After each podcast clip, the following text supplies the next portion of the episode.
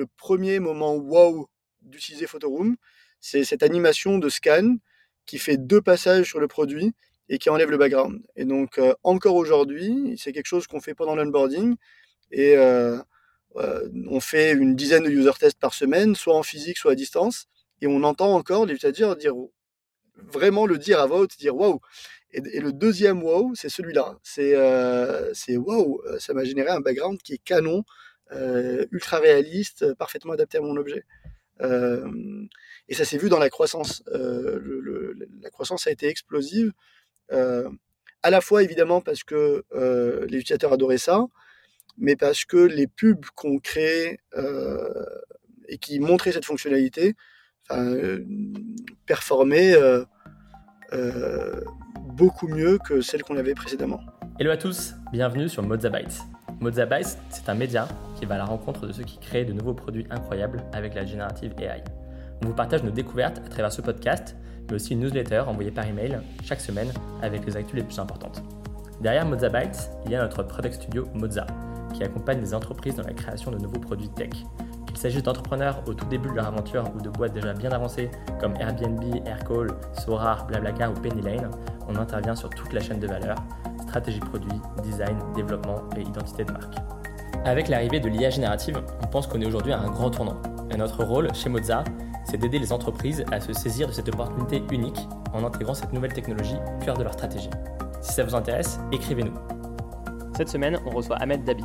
Ahmed a commencé sa carrière dans le produit il y a bientôt 14 ans. Passé par WeThings, Criteo puis Zenly, il est aujourd'hui Head of Product de Photoroom, une des startups françaises les plus impressionnantes du moment. Photoroom, c'est très simple et c'est là qu'il réside toute sa beauté. C'est une app qui permet à n'importe qui de produire des images de qualité professionnelle pour vendre des objets en ligne. Évidemment, l'IA joue un rôle clé là-dedans. Photoroom a été listé par Andreessen Horowitz comme une des apps de GenAI qui connaît la plus forte croissance.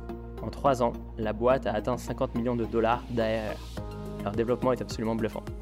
Dans cet épisode, Ahmed nous explique comment il s'est lancé dans la Gen AI, son rôle chez Photoroom et l'importance du delight pour apporter de la magie à chaque étape de l'expérience utilisateur. Et enfin, comment l'IA est un outil formidable pour y arriver, bien sûr. Bonne écoute Bonjour à tous, bienvenue dans ce nouvel épisode de Mozabytes. Euh, alors aujourd'hui, je suis avec Ahmed. Ahmed, il est Head of Product euh, chez Photoroom, une des startups IA françaises dont tout le monde parle en ce moment. Euh, déjà, comment, comment tu vas, Ahmed? Ça va très bien, je te remercie. Merci de, merci de nous rejoindre pour cet épisode. Euh, du coup, Ahmed, tu as 12 ans d'expérience en produit, tu es passé par plein de, succès français jusqu'à Photoroom. Est-ce que ça te dit de commencer par nous raconter ton parcours, ce qui t'a amené jusqu'ici? Ouais, ouais, mais écoute, avec plaisir. Bah, assez brièvement, ma première expérience, c'était en 2011-12 chez Weedings, qui est une boîte qui fait des objets connectés pour la santé. Euh, j'y ai découvert le métier de PM. C'était extraordinaire, j'ai fait de super rencontres. Euh, à, l'époque, le mobile, c'était un peu le Far West. Et la particularité de Weedings, c'était qu'on bossait non seulement sur du logiciel, mais aussi sur du hardware. Euh, et donc, il y avait une grosse multitude de compétences et des contraintes que tu n'avais pas forcément dans des boîtes euh, pure software. On s'est vraiment bien amusé. J'ai vu la boîte grossir de 25 à 250 personnes. J'en garde d'excellents souvenirs. Euh, après Weezing, j'ai fait un bref passage en B2B dans la pub chez Criteo. J'en garde un super souvenir aussi, mais c'était assez bref. Ça a duré un an et demi. on, on, on y a monté une offre de retargeting online-offline et donc en fait, on, permettait à des boîtes de faire de la pub qui targetait des gens qui allaient par la suite faire un achat en physique en magasin. Donc super expérience, assez brève. Et puis j'ai rencontré Alix Mougenot, qui allait devenir mon cofondateur pour une boîte qui s'appelait TravelBees, qui est une boîte consumer mobile social. L'idée qu'on a eue à l'époque, c'était, enfin, on, a réalisé que beaucoup de gens avaient plus de 2-3 ans de photos sur leur euh, téléphone et que ces photos avaient de la géoloc. Et on a trouvé un moyen de les scanner très rapidement et de créer une carte assez automatiquement de tous les endroits que tu connais. Euh, et donc on s'est beaucoup amusé à, travailler là-dessus. On a levé de l'argent, monté une super équipe. Euh, malheureusement, ça n'a pas décollé comme on voulait. On a fini par rejoindre une boîte extraordinaire qui bossait sur des sujets similaires, qui s'appelle Zenly, et j'y ai passé les trois dernières années. pareil, une super expérience. À la fin de Zenly, j'ai un peu découvert la Gen AI avec Stable Diffusion et, et ChatGPT. et j'ai passé 5-6 mois à bosser sur des side projects et faire un peu de freelance, notamment avec Photoroom. et j'ai adoré la boîte, les valeurs, le, le, produit. J'ai fini par les rejoindre comme head of product en juin, donc il n'y a pas si longtemps que ça. Ok. Et du coup, avant, avant qu'on se lance sur Photoroom, parce qu'évidemment, j'ai plein de questions à te poser sur, sur, sur, ce produit et cette entreprise, comment, comment a été la culture produit chez Zenly Je pense que Zenly a, tiré l'écosystème vers le haut, notamment sur tout ce qui est social, mobile, et, même à construire, je pense, des produits référence au niveau international là-dessus. Est-ce que tu peux nous raconter la culture product de Zenly? Ouais, écoute, Zenly, ce qui est particulier, j'ai rencontré chez Zenly des gens, enfin, excellent euh, dans à peu près tous les métiers. Euh, donc évidemment, côté engineering, côté design, product, growth, euh, marketing. Donc c'était, le, le, niveau était hyper élevé partout. si je devais choisir, la particularité de la culture produit, c'était qu'on passait énormément de temps à créer un produit qui, qui crée de l'émotion euh, chez les utilisateurs. Et donc, tu avais, évidemment une, une, une, fonctionnalité, donc quelque chose que, que, que tu avais envie de créer parce que tu avais entendu euh, parler à des dizaines d'utilisateurs et compris que c'était quelque chose qui allait pouvoir les intéresser. Euh, mais à chaque fois qu'on pensait avoir résolu le problème, on se demandait comment on pouvait aller dix fois plus loin. Et on faisait ça systématiquement pour à peu près chaque chose qu'on faisait. Euh, et, donc, je pense que c'est probablement la boîte où je suis allé le plus loin dans chacune des réflexions produits que j'ai pu avoir. Euh, et, euh, et ce, souci du, craft, du détail, de ce qu'on appelait le delight et de créer des émotions positives chez, nos utilisateurs, c'était au centre de toutes les réflexions. C'est hyper marrant parce que quand on, faisait des interviews avec les utilisateurs, on leur montrait une nouvelle feature et on les voyait sourire.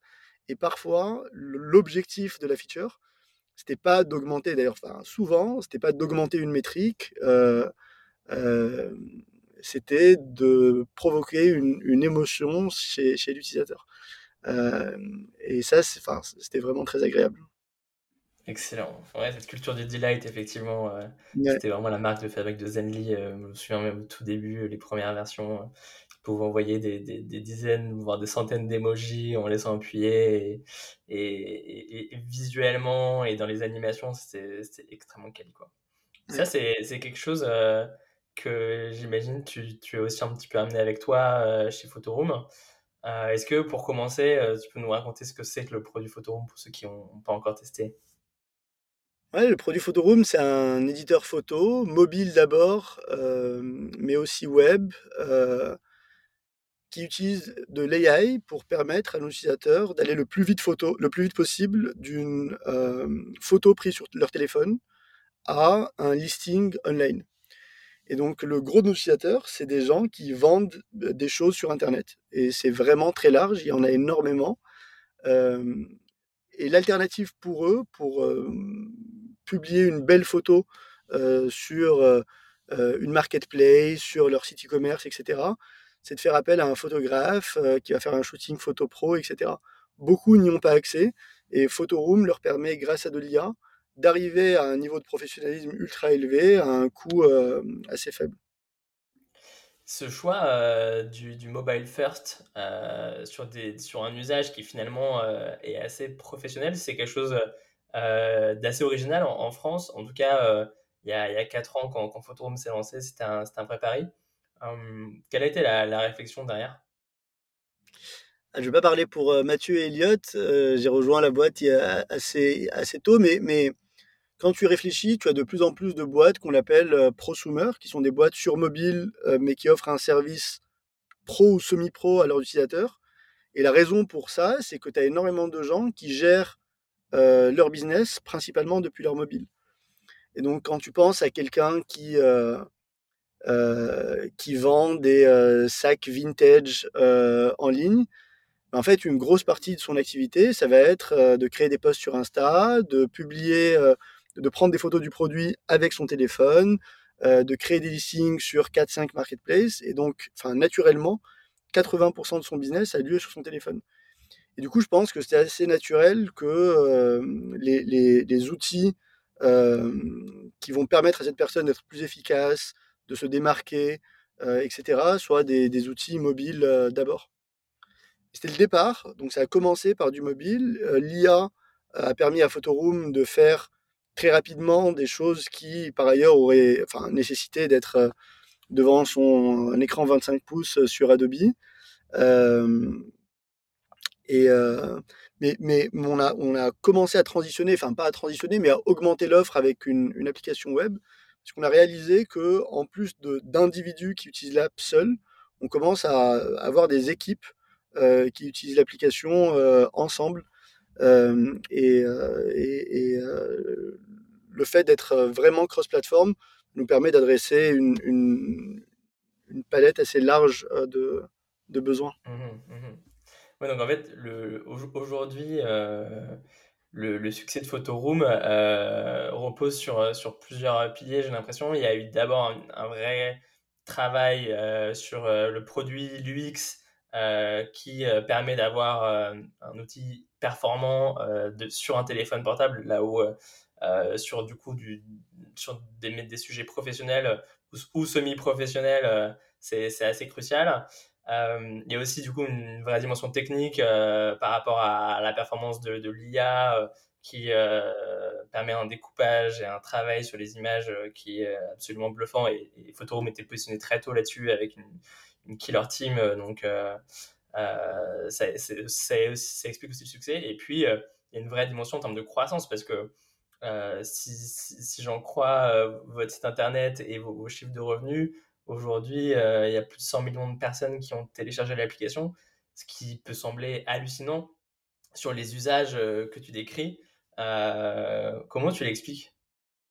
Bah écoute, enfin, je pense qu'au départ, il y a vraiment cette technologie qui, qui permettait d'enlever le background de façon ultra efficace, etc. Et puis, quand tu commences à creuser, tu réalises qu'enlever le background, enfin, on a l'impression qu'enlever le background, c'est quelque chose de simple, mais en réalité, tu as plein de composants euh, pour le faire bien. Euh, euh, c'est assez, peu évident en réalité. Donc, tu as, un premier sujet qui est ce qu'on appelle détecter l'objet saillant. Donc, tu prends une photo, toi, tu sais que c'est la photo de ton sac à main ou du t-shirt que tu as envie de, vendre, mais c'est pas forcément évident. Donc, tu as une première étape qui est de détecter est-ce qu'il existe un objet saillant et lequel c'est tu as une seconde étape qui est de, calculer ce qu'on appelle le masque, et donc de permettre de euh, faire cette première étape, d'enlever le background. Et puis, euh, il y a ce qui se passe à l'intersection entre l'objet et le background, où en fait, tu as des pixels qui représentent un peu l'objet et un peu le background. Et en fait, il faut identifier ces pixels et leur donner un certain niveau de transparence, de manière à ce que si tu prends une photo de ton t-shirt sur un fond rouge, et qu'ensuite tu appliques un fond blanc derrière, bah, que tu n'aies pas cette espèce de liseré rouge euh, autour.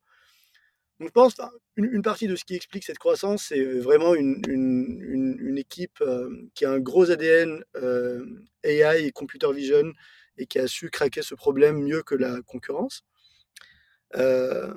Peut-être que quelque chose qui a aidé aussi, c'est le, la croissance du e-commerce sur mobile. Je, me souviens à l'époque où, où j'étais chez Criteo, euh, le commerce était encore, enfin le, e-commerce représentait encore une part euh, euh, relativement faible par rapport à ce qu'on appelait le brick and mortar, donc le commerce en physique. Donc ça, c'est des, des, dynamiques qui changent très vite. Et puis au sein de la dynamique e-commerce, la part du mobile augmente significativement. Et en fait, quand tu penses à un site e-commerce sur ton desktop et à un site e-commerce sur ton application mobile, c'est radicalement différent. Parce qu'une photo carrée sur ton iPhone, bah, ça représente les trois quarts de ton écran. Et donc, le fait de réussir ou pas à vendre dépend significativement plus de la qualité de ta photo quand tu es sur un téléphone que quand tu es sur un desktop. Et donc, je pense que c'est un peu la conjonction de ces euh, différentes tendances qui ont, euh, conduit, accompagné, contribué au succès de Photoroom sur les dernières années. Ouais, très intéressant. Ok.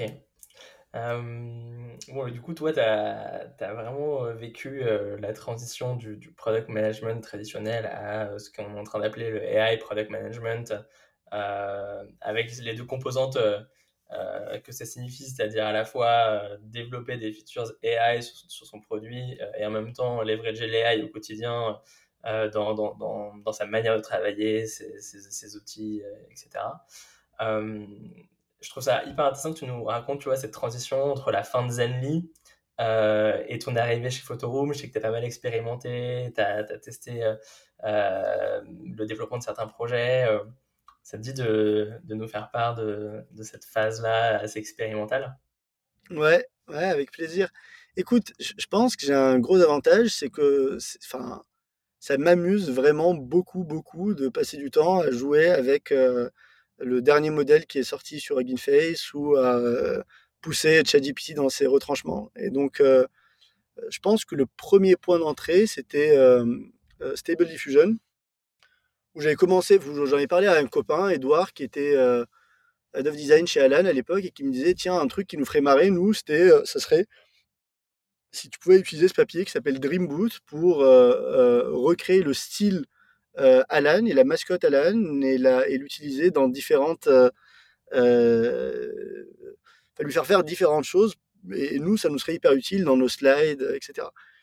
Et donc j'ai un peu joué avec ça et j'ai trouvé un Google Collab à l'époque qui permettait de faire du Dream Boot. Et puis j'ai pris des images de la mascotte d'Alan et puis j'ai fait ça et je lui partageais. Il me disait ah putain c'est canon. Euh, ça s'est arrêté là. Euh, je pensais pas qu'il y avait un business à faire, mais ça m'a vachement fait marrer. Et puis euh, j'ai vu ce second usage de Dream Boot qui était de prendre des photos de moi et d'ensuite générer des images de moi dans différents contextes quoi. Et, ça, c'était, enfin, je te parle de trois mois, quatre mois avant la sortie de, euh, euh, de, l'ENSA, qui, a eu un succès extraordinaire. Et j'en ai parlé à un copain, Ronnie, euh, qui, a, aussi eu cette idée, qui est un ancien développeur chez Apple, qui bossait avec moi en freelance chez, chez Zenly. Il m'a dit, tiens, qu'est-ce que, tu penserais de, faire une app qui fait ça? Et on l'a fait, on s'est beaucoup amusé. Quoi. On, l'a publié sur le store en une semaine. On, sortait une mise à jour tous les deux jours. On changeait les prompts euh, tous les jours et on, on s'est beaucoup amusé à faire ça. On a appris énormément. Euh, et, on est rentré un peu dans les détails de OK, combien ça coûte euh, Est-ce qu'on peut se permettre de bloquer un GPU pendant toute une journée Au bout de combien de temps est-ce qu'on peut passer à un second, etc. et donc voilà, c'est un peu comme ça que je suis rentré dans, que je suis rentré dans ce monde-là. Ok. Et, et ensuite, euh, tu as rencontré Mathieu Rouif de Photoroom, qui, euh, qui progressivement a commencé à, à, à, t'onboarder euh, sur leurs produits. Ouais, bah, en fait, je, connaissais Mathieu depuis une dizaine d'années. Enfin, Mathieu, un peu comme moi, fait du produit dans le mobile depuis 12 ans. Donc, on évolue un peu dans les mêmes cercles. On, s'est rencontrés à l'époque où j'étais chez Weedings. Il avait monté A-Crowd à l'époque. Euh, j'étais un des premiers bêta-testeurs de, Photoroom quand ça s'appelait euh, euh BG, je pense, à l'époque, ou, Background. Euh, et, à l'époque, enfin, il me demandait si je connaissais des de bons PM à recruter. Et puis, je leur en ai présenté quelques-uns. Et, puis, je lui ai dit, écoute, il n'y en a aucun avec lequel ça a fonctionné. Je lui ai dit, écoute, ce que je te propose, vous commencez à faire de la Gen AI. Euh, moi, je m'amuse beaucoup à faire ça. Si ça te va, euh, ça me ferait plaisir de monter euh, l'offre ou, il y avait déjà une première version, mais de continuer à améliorer l'offre GenAI chez Photoroom. Je pense que j'apprendrai énormément. Et puis, j'avais rencontré deux trois personnes dans l'équipe, puis c'est tous absolument brillants et c'était un plaisir de bosser avec eux. Donc il n'y avait juste aucune raison de ne pas le faire, quoi. donc c'est un peu comme ça que ça a démarré en janvier, en janvier de cette année. Ok. Et, et du coup, l'offre GenAI de, de Photoroom, euh, c'est sur la génération des backgrounds euh?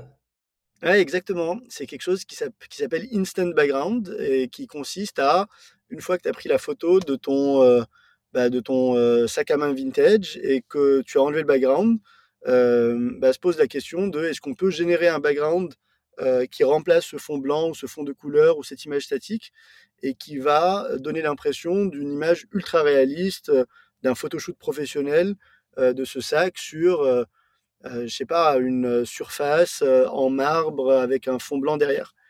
Et ce qui est d'extraordinaire dans, dans, la technologie qu'a développé Photoroom à l'époque, c'est que le, fait qu'on sache très précisément calculer ce masque de l'objet et qu'on sache gérer très précisément ce qui se passe, enfin ce liseré qui se passe à l'intersection entre l'objet et le background, et le fait qu'il y ait une équipe ML qui a bossé, qui connaît ces sujets et qui a, travaillé sur la computer vision depuis hyper longtemps, cette équipe a pu développer un, outil de génération de background ultra performant qui va pas aller, enfin, euh, qui connaît la différence entre l'objet et ce qu'il y a derrière et qui du coup va pas euh, faire ce qu'on appelle de l'outgrowing. Donc en fait, si tu as une photo de ton sac, il va pas lui ajouter un manche. C'est très important pour quelqu'un qui prend une photo d'un objet qu'il va vendre que l'objet ne soit pas déformé et reste fidèle à lui-même. Euh, et les premiers résultats étaient extraordinaires.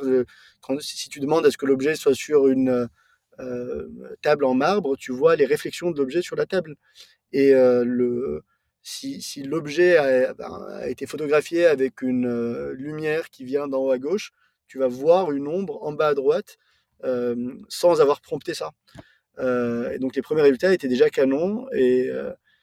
Et du coup, l'enjeu de mes premiers mois en tant que freelance était principalement de bosser sur la UX et de faire plusieurs itérations pour intégrer cette proposition dans euh, ce que fait Photoroom. Et on, est passé de quelque chose qui était inexistant ou quasi inexistant en janvier à quelque chose qui représente aujourd'hui euh, un pourcentage significatif des exports euh, d'images chez Photoroom. Donc, donc ça, ça c'était une partie de mon boulot. Et puis l'autre partie, c'était, enfin, on n'en parle plus trop, mais enfin, j'avais écrit beaucoup de prompts à l'époque pour mon petit projet de génération d'avatar. et j'avais un peu appris à, euh, à faire ça. Et du coup, j'en ai, ai, écrit énormément. Et euh, quand, tu penses à l'utilisateur lambda euh, qui prend une photo, encore une fois, de son sac à main et qui a envie de le vendre, c'est hors de question cette personne écrive un prompt. C'est complètement impossible. Et donc, l'enjeu pour nous, c'était de trouver où se positionner sur le spectre entre quelque chose d'entièrement automatique et quelque chose d'entièrement manuel éditable. L'utilisateur pouvait écrire un prompt. Donc on s'est bien amusé avec ça en créant des scènes prédéfinies, euh, puis en, proposant une sorte de template pour facilement écrire des prompts. Et puis plus tard, on a même combiné GPT et Stable Diffusion euh, et un certain nombre d'autres modèles pour reconnaître l'objet, savoir que c'est un sac vintage Louis Vuitton de, j'en sais rien, 1985 générer, écrire un prompt adapté à ce sac-là et le générer par la suite. Et, et tout ça, c'est un peu ces projets-là sur lesquels j'ai bossé pendant les quatre premiers mois. C'est génial. Quelles, étaient les, réactions des, des, users de Photoroom quand, vous avez sorti ça? Eh ben, c'est le deuxième wow effect. Euh, on en revient à Zenly, cette notion d'émotion et de delight. Le, premier moment wow d'utiliser Photoroom, c'est cette animation de scan qui fait deux passages sur le produit et qui enlève le background. Et donc, euh, encore aujourd'hui, c'est quelque chose qu'on fait pendant l'onboarding. Et euh, on fait une dizaine de user tests par semaine, soit en physique, soit à distance. Et on entend encore les utilisateurs dire, vraiment le dire à voix haute, dire waouh.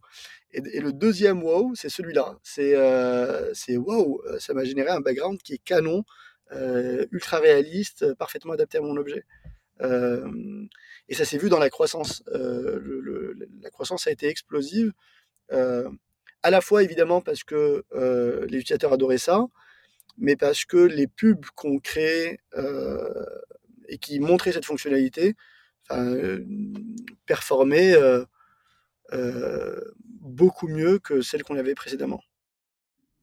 bien sûr, ça m'étonne pas, ça doit être absolument bluffant si on compare euh, à, d'autres produits qui n'intègrent pas ce genre de technologie-là, la différence, elle est, elle est euh, incommensurable. Ok, merci beaucoup. Est-ce que tu peux nous raconter qu'est-ce que ça change d'être product manager dans une boîte qui met ainsi l'IA au corps de, son produit et de sa proposition de valeur? Est-ce que est-ce que ça a changé ta manière de, de réfléchir à, la stratégie, ta manière d'itérer sur le produit? Euh, par rapport à ce que vous, faisiez avant euh, chez Zenly ou, chez TravelBiz même Ouais, c'est une très bonne question. Enfin, je pense qu'il y a plusieurs aspects. Je pense qu'il y a un, aspect sur le, sur le produit en lui-même. Donc, le cœur du produit de Photoroom, c'est un produit qui dépend de fonctionnalités IA fortement. Et donc, je pense que travailler là-dessus en tant que PM demande, enfin, à minima de s'y intéresser beaucoup et idéalement d'en comprendre un peu les, tenants et les aboutissants. Et donc, pourquoi je dis ça? Parce que c'est, enfin, un changement de paradigme tel que tu peux pas te baser sur ce que font les autres pour savoir ce qui est possible. Pour avoir une idée de ce qui est possible et de ce qui l'est pas, il faut, il faut jouer avec. C'est un peu, enfin, c'est un peu comme si tu as joué au Lego toute ta vie avec 100 pièces de Lego. Et donc, tu as un peu une idée de ce que tu peux faire avec. Et là, on te donne 20 nouvelles pièces qui sont très différentes de celles que tu avais avant. il faut passer du temps à les comprendre, à jouer avec, à en voir la forme et à imaginer ce qui est possible et ce qui ne l'est pas. Et donc, je pense que tu un premier aspect d'être de, d'être PM ou de bosser sur un produit, et pas que PM d'ailleurs, PM, ingénieur, designer, etc., et de bosser sur un sujet, sur, sur, une boîte où le fondamental est euh, IA-based. Euh, tu as, un exemple euh, là-dessus? Un exemple concret où, tu as, mis les mains vraiment dans, dans, le cambouis de, ouais. de ouais, ouais, bah, je peux t'en donner deux. Donc, le premier exemple, c'est donc celui que je t'ai donné où, je te dis donc tu, prends cette photo du sac et nous on avait on avait fait on avait fait ce qu'on appelle des scènes, donc des presets de prompt.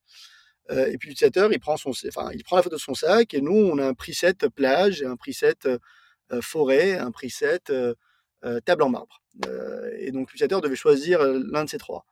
Et on s'est dit, tiens, je vais aller chez, je vais, je vais demander à GPT-4. j'ai une photo d'un super sac vintage machin. Est-ce que tu peux m'écrire un prompt qui est de la forme suivante? Et donc GPT m'écrit le prompt et je prends le prompt et je le mets. Je me dis, le résultat est canon. On me dit, ok, qu'est-ce que je peux faire pour automatiser ça? Ben, il faut que je sois capable, depuis la photo, de savoir que c'est un sac Louis Vuitton vintage 85. Est-ce qu'il y a un modèle qui me permet de le faire? Bah, Il s'avère que oui. Donc je prends un modèle sur Face et je lui donne l'image et il me sort la caption, la description de l'objet. Et je me dis, bah canon, enfin, on a trois trucs, il faut les brancher ensemble et puis ça fonctionne. Euh, puis je réalise qu'en fait la caption est un peu longue et donc euh, je me dis bon est-ce qu'il n'y a pas un autre modèle qui peut me prendre cette caption longue et en faire une, caption plus courte? Si, il y en a un, tu vois. Et donc là c'est bon, tu as, un peu tes trois modèles et il faut juste les chaîner pour que ça fonctionne. Et donc là, soit tu te motives un peu et tu codes quelque chose qui le fait, soit tu utilises des outils qui te permettent de chaîner des modèles facilement. Et donc à l'époque c'est ce que faisait Dust euh, et j'avais utilisé Dust pour ça. Et donc, et, Dust, euh, c'est ce qu'il ce qu'il faisait à l'époque, c'est que euh, donc tu, tu, chaînes un peu tes modèles et puis il te sort un, un endpoint euh, que tu peux appeler qui a en entrée l'image et en sortie les prompts. Et donc, j'ai fait ça et ça m'a pris deux jours.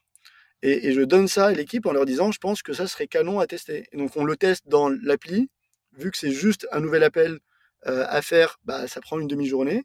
On se convainc que c'est extraordinaire. Et puis ensuite, on, le met en prod. Ça prend quelques semaines de plus, euh, mais c'est live. Donc ça, c'est un premier exemple d'un truc, euh, canon. Mais, mais, pour imaginer, pour, pour, savoir que c'est possible et pour y penser, je pense que c'est important d'avoir joué un petit peu avec et de, et de s'autoriser à tester et d'aller mettre un peu les mains dans le cambouis.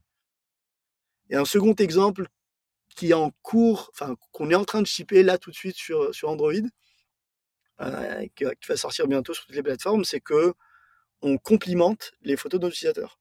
Et donc c'est un peu pareil. On prend, tu prends la photo de ton sac, euh, on, on, détecte un certain nombre de caractéristiques de ce sac, et puis on appelle un second modèle qui, juste après le fait d'avoir enlevé le background, va dire à l'utilisateur euh, ce sac Louis Vuitton est canon et qui va te mettre un petit emoji sac à côté. Et ça, c'est énorme et ça fait marrer nos utilisateurs. Et c'est exactement le genre de feature qui va faire bouger. enfin, on ne s'attend pas à ce qu'il fasse bouger une métrique immédiatement, mais ça crée une connexion émotionnelle avec l'utilisateur. Et, et, et, même si ça ne le fait pas, c'est cool. C'est génial. C'est là, là qu'on sent la petite patte Zenly aussi, quoi. Bien entendu. Ouais, ouais. Ok. Euh, et du coup, euh, tu allais me parler du coup d'un deuxième élément euh, important qui change sur de l'AI Product Management. Ouais, je pense que la, je pense que la, seconde, la, seconde partie, c'est complètement indépendante du fait que ton produit ait de l'AI ou pas. C'est juste, enfin, c'est juste se dire que ces outils, c'est un peu le, c'est le, l'armure Iron Man. C'est si, si, tu les, si tu les acceptes et que tu euh, joues vraiment avec, c'est des euh, outils d'augmentation de productivité extraordinaires. Et donc, je pense qu'il faut se forcer un peu dans toutes tes petites étapes de, enfin, dans un peu tout ce que tu fais au jour le jour, de dire, tiens, est-ce que il n'y a pas quelque chose en, chaînant euh, deux trois modèles qui me permettrait d'être plus efficace à, à faire ce que je fais? Euh, et la réponse est souvent si.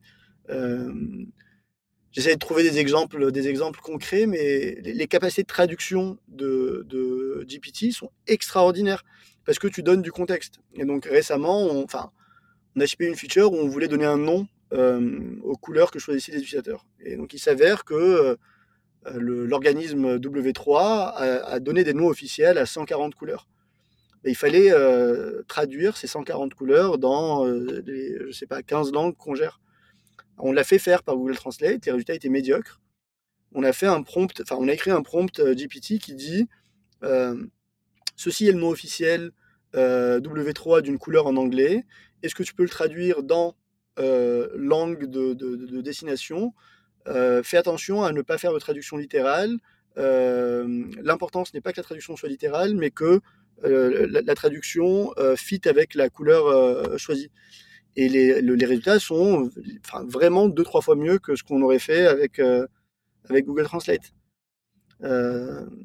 c'est un exemple, mais enfin, je, je, regarde le temps qui passe, mais je pourrais t'en donner des dizaines. On a des, on a des, hein. on, a des bots qui font des, des résumés de, de Slack Thread, on a des bots qui analysent les retours de nos utilisateurs sur les, différents, euh, sur les différentes plateformes. Euh, euh, et c'est hyper utile. je réfléchis un peu. Qu'est-ce qu'on utilise récemment? Dans le contexte de Photoroom, en tout cas, c'est les deux. Ah oui, je pense qu'il y en a un troisième qui est extraordinaire. C'est juste des gens qui, qui, ne sont pas dev, le niveau de ce que tu peux coder euh, en, tant que, en tant que personne qui a une culture technique ou qui est ingé mais qui n'a pas codé professionnellement depuis longtemps comme euh, c'est mon cas, euh, bah, j'ai fait, en, enfin, fait en side project une app mobile avec un back-end et une application web et des push entièrement grâce à GPT. J'aurais été incapable de le faire ou ça m'aurait pris, enfin, ça m'a pris deux semaines et ça m'aurait pris, j'en sais rien, trois mois. Et donc ça, appliqué à, Photoroom, c'est bah, souvent se poser la question de tiens, est-ce que euh, je sais pas, je peux aller chercher des images ou est-ce que je peux aller préparer un dataset qui va me servir à entraîner tel modèle? Et eh ben c'est quelque chose que en tant que PM tu peux faire indépendamment et tu vas pas aller euh, euh, saouler quelqu'un ingé pendant une demi-journée euh, là où tu pourrais le faire toi-même. Voilà, je pense qu'il y a plein, plein, plein de petits trucs comme ça. Il faut se forcer à garder ça en tête. On a des exemples sur la user acquisition où on fait du dubbing de, et de la traduction de, de, de vidéos qu'on publie sur Insta. Enfin, il y, a énormément d'exemples. Mais, enfin, ce dont il faut se souvenir, à mon avis, c'est ça, c'est que euh, ça représente un gain potentiel de productivité dans énormément d'aspects de ton travail, quel que soit ton travail, euh, a fortiori pour un PM. Et, euh, je, pense qu'il faut se challenger à se dire, ah, est-ce que je peux être plus efficace ou est-ce que je peux euh, euh, m'amuser plus euh, en, utilisant ces outils-là. Ouais, c'est complètement incroyable. Moi, je, suis d'accord que la, en fait, la puissance technique que te donne un, chat GPT si tu sais bien l'utiliser, parce que c'est pas évident en fait au début, c'est ça qui est un peu vicieux avec cette interface qui peut sembler en fait très simple hein, du chat. en fait, il y, a en vrai, il y a un vrai apprentissage sur le prompting et savoir poser la bonne question avec les bons mots, bien expliquer le contexte, bien expliquer l'output attendu, etc. Donc il y a une petite éducation à, mener là-dessus. Mais une fois que tu as, compris euh, globalement comment ça marche, euh, ça, te donne euh, la capacité effectivement de, lancer des prototypes de manière hyper facile par rapport à, ce que ça aurait été sans ça. J'en ai fait l'expérience personnellement il y, a, six mois, on avait un hackathon Mozart. En quelques heures, j'ai pu shipper un proto qui était live, euh, qui faisait appel à, l'API d'OpenAI. Euh, enfin, donc c'est assez fou. Et, je trouverais ça cool que tu nous racontes ce petit projet là que tu as, shippé en deux semaines, juste pour que un, PM qui n'a pas encore trop joué avec ChatGPT ou qui a eu un, usage, on va dire, plutôt basique, de poser quelques questions, puisse se rendre compte de, de, ce que ça, ça ouvre comme opportunité. Ah ouais, bah écoute, volontiers. Le, le projet, c'était un projet de, euh, je crois que s'appelle AI Flashcards. Euh, donc en fait, l'idée, c'est, euh, je suis étudiant et j'ai pris mes notes de cours sur mon, enfin, sur mon cahier, mes notes de cours d'histoire. j'ai envie de réviser. C'est un truc qui est pas, enfin, on n'a pas trop ça dans le système français, mais c'est, on l'a beaucoup dans le système américain c'est des flashcards. Et donc, en fait, une flashcard, c'est quoi? C'est une carte avec une question euh, côté, euh, côté, euh, enfin, d'un côté de la carte et puis la réponse de l'autre côté de la carte. Et donc, pour réviser, tu, tu passes les cartes et tu regardes la question et puis tu retournes pour voir la réponse. Et, tu, si tu as la bonne réponse, ben, c'est que tu connais le sujet. Et donc, je me suis dit, est-ce qu'on peut faire ça automatiquement sur la base d'un cours qu'un euh, que quelqu'un qui est en, je sais pas, quatrième, troisième, ou un étudiant en médecine, il a pris ses notes sur son, euh, sur son cahier, qu'est-ce que je peux lui générer? Des flashcards automatiquement. Eh ben, bah, déjà, pour répondre à la question, tester cette hypothèse, c'est hyper facile, parce que tu, euh, tu prends un bout texte et tu le donnes à GPT, et puis tu promptes un peu en lui disant, bah, ce que je viens de te donner, c'est... du texte qui représente des informations que j'ai envie d'apprendre. Est-ce que tu peux, s'il te plaît, me les mettre sous forme de flashcards? Et j'aimerais que tu me représentes ça par un JSON qui soit une, euh, un tableau. Et dans chaque tableau, tu as un objet avec euh, euh, question, réponse. Et puis tu mets le contenu à l'intérieur. Et j'ai envie que tu m'en mettes un max. Et, voilà. donc tu, as le résultat et tu dis, bah ouais, ça fonctionne. Et puis tu dis, ok, bon, qu'est-ce qui se passe si le texte est trop long? Ok, est-ce que je peux demander à GPT et lui dire, ok, ça c'est la première partie sur trois d'un texte pour lequel tu dis exactement la même chose, et puis la seconde la troisième, et ensuite tu rassembles ces, euh, euh, ces gisons ensemble. Euh, et ça fonctionne. Et ensuite tu dis, ok, bon, bah, à quoi ça ressemblerait sur une app? Donc là, c'est pas GPT qui le fait, mais tu passes sur Figma et tu designs un truc, et tu dis, ok, bon, ça, ça, a l'air de fonctionner. Est-ce que je trouve une librairie qui sait faire des flashcards? Bah, Tu cherches, tu en trouves une tu euh, copie-colles le code de la librairie et tu l'envoies à GPT et tu dis voilà le code de la librairie. J'aimerais faire une app euh, qui m'affiche des flashcards avec des questions-réponses. Euh, et puis il te sort du code Xcode et puis tu, enfin du, code Swift et puis tu apprends à démarrer ton projet Xcode et puis et puis il va comme ça petit à petit.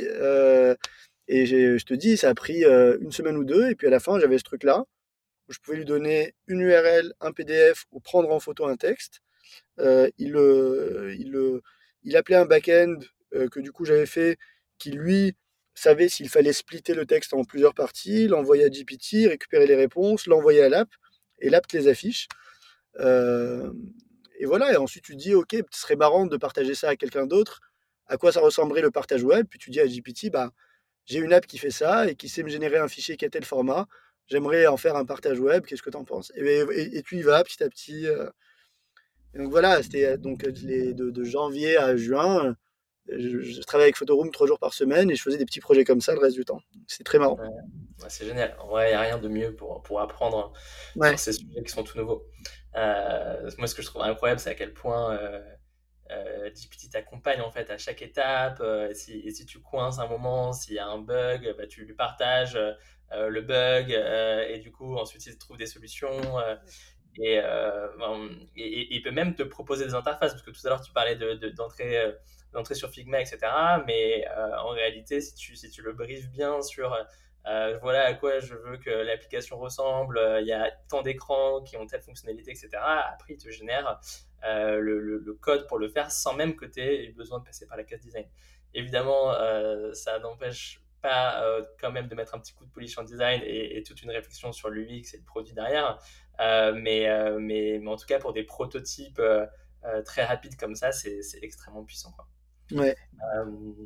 Ok, ok. Euh, merci, merci pour ce, ce, petit, ce petit récit. Euh, j'ai une question euh, à te poser par rapport à, bah, tu vois, aujourd'hui, il y a beaucoup de, beaucoup de scale-up, voilà, ou même des startups, voilà, post-seed, post-série A, qui sont en train de se demander, ok, la Gen AI, c'est incroyable, comment est-ce que on peut l'intégrer dans notre produit euh, comment est-ce qu'on peut profiter de cette révolution-là? Sinon, euh, c'est certain qu'il y a des boîtes qui vont se lancer là-dessus sur notre marché et qui vont aller euh, beaucoup plus vite que nous avec des expériences qui sont hallucinantes parce que clairement, le wow effect dont tu nous parles pour Photoroom, c'est quelque chose qui est inatteignable sans, sans, la Gen AI. ce serait quoi tes, tes conseils au-delà de, de, de, jouer avec, avec ces modèles-là Comment est-ce que tu prépares une, une, équipe produit euh, et euh, une organisation produit euh, à, progressivement intégrer ces, technologies? Bah, Je pense que la première partie de la réponse, c'est que parfois, tu as des changements de paradigme technologique et c'est pas la première fois, sur les 12 dernières années, il y a eu le mobile.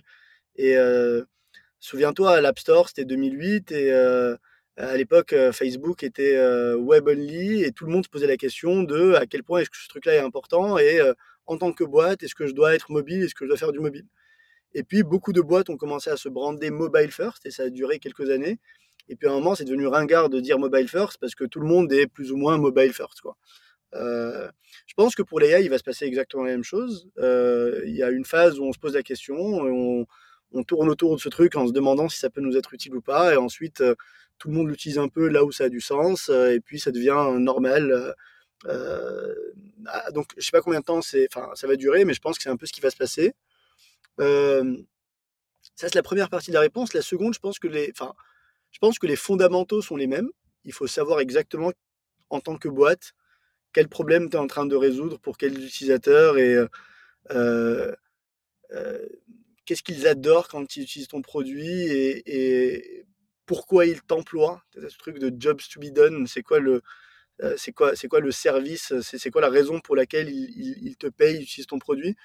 Et je pense que, que si tu réussis, enfin, si, tu comprends fondamentalement ça et que tu as une vraie connexion avec tes clients, tes utilisateurs et que tu leur parles régulièrement et qu'en parallèle, tu as la curiosité d'aller comprendre ce qui est faisable et ce qui ne l'est pas, en regardant déjà ce que d'autres boîtes font, mais en allant un peu plus loin, en s'abonnant à des comptes Twitter de gens qui euh, te disent bah voilà ce qui s'est passé de nouveau cette semaine. Enfin, je pense que si tu, si tu gardes les fondamentaux et que tu expendes avec cette euh, curiosité et, euh, cette culture IA, les, les, résultats viennent naturellement. C'est un peu, c'est un peu ma conviction. Et est-ce qu'il y a quelque chose de contre-intuitif là-dedans? C'est-à-dire que, tu vois, est-ce que, avec le recul, après avoir joué avec, euh, avec tout ça depuis, depuis un an maintenant, euh, euh tu as, appris des choses euh, que tu n'aurais pas soupçonné au début? Oui, je pense qu'il y a un truc de contre-intuitif. Donc, spécifiquement quand on parle de ChatGPT, il y a énormément de gens qui le comparent à Google, qui pensent que c'est quelque chose qui va systématiquement aller chercher des informations sur Internet, qui ont un modèle mental qui ne s'applique pas du tout à ChatGPT.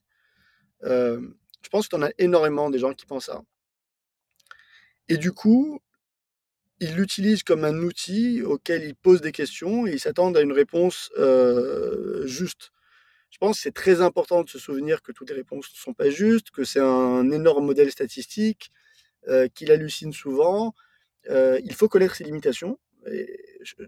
Je, pense que c'est extrêmement important de savoir ce qu'il peut faire et ce qu'il ne peut pas faire.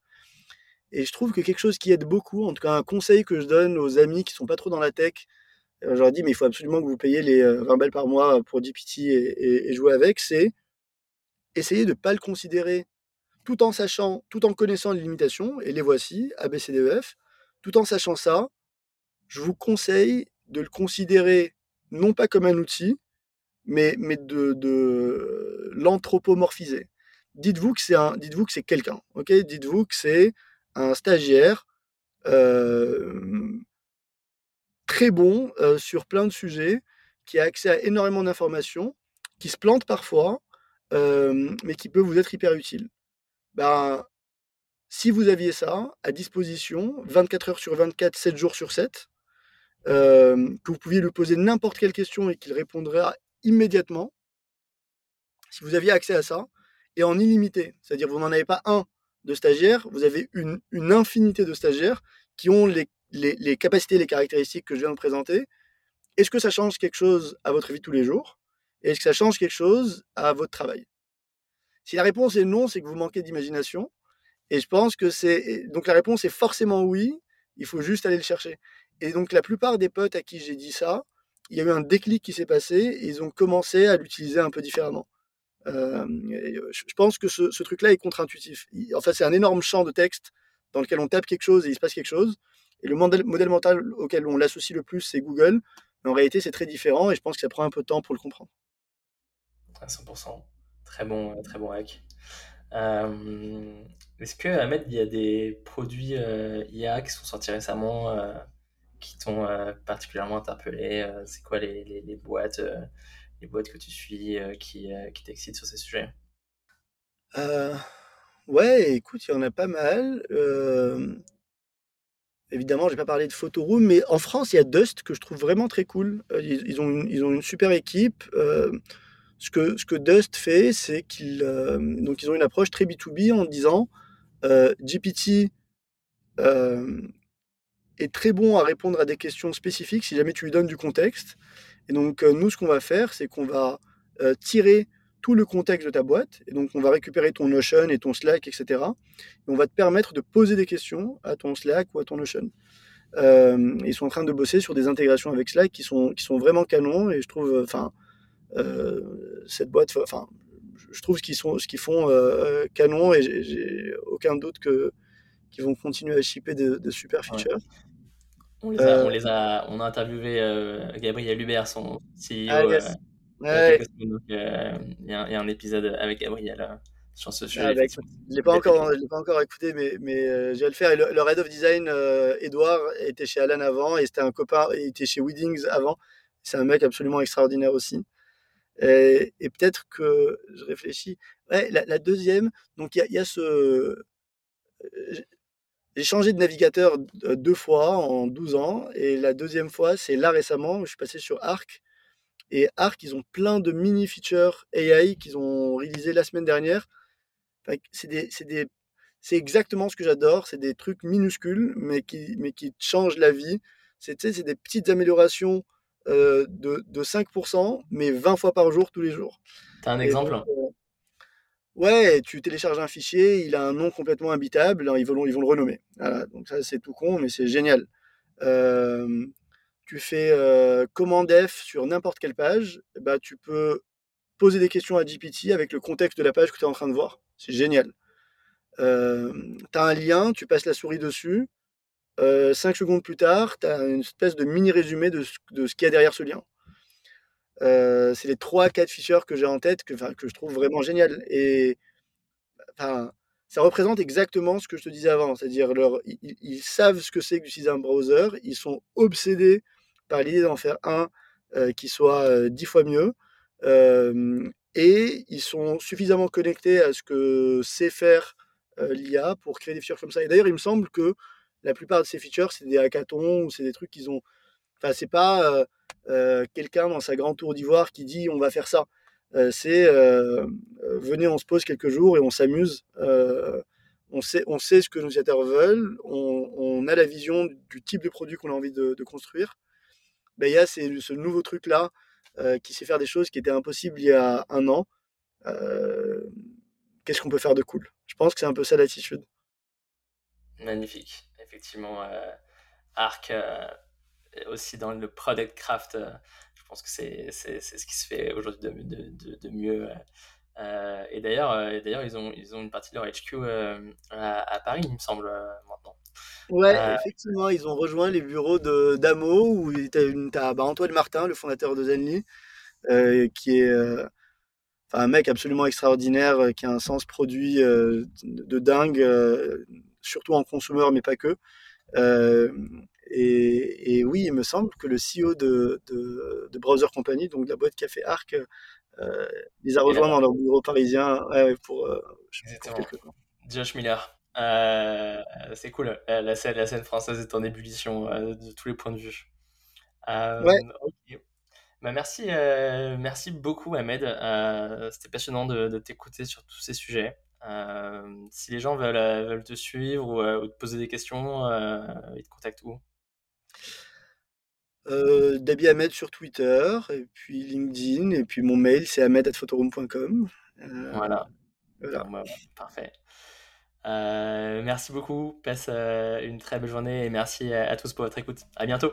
Merci à toi, c'était génial. Voilà, c'était Mozabytes. Merci à tous pour votre écoute. Pour être tenu informé des prochains épisodes, mais aussi des dernières actus dans l'IA générative, les nouveaux outils, les meilleurs événements et les levées de fonds récentes, inscrivez-vous à notre newsletter Mozabytes sur Substack. Et enfin, si vous réfléchissez à l'intégration de la Gen AI dans votre produit ou souhaitez lancer un nouveau produit avec cette technologie, écrivez-moi et je serai ravi de vous montrer comment notre studio Moza peut vous aider sur ces nouvelles opportunités. A très vite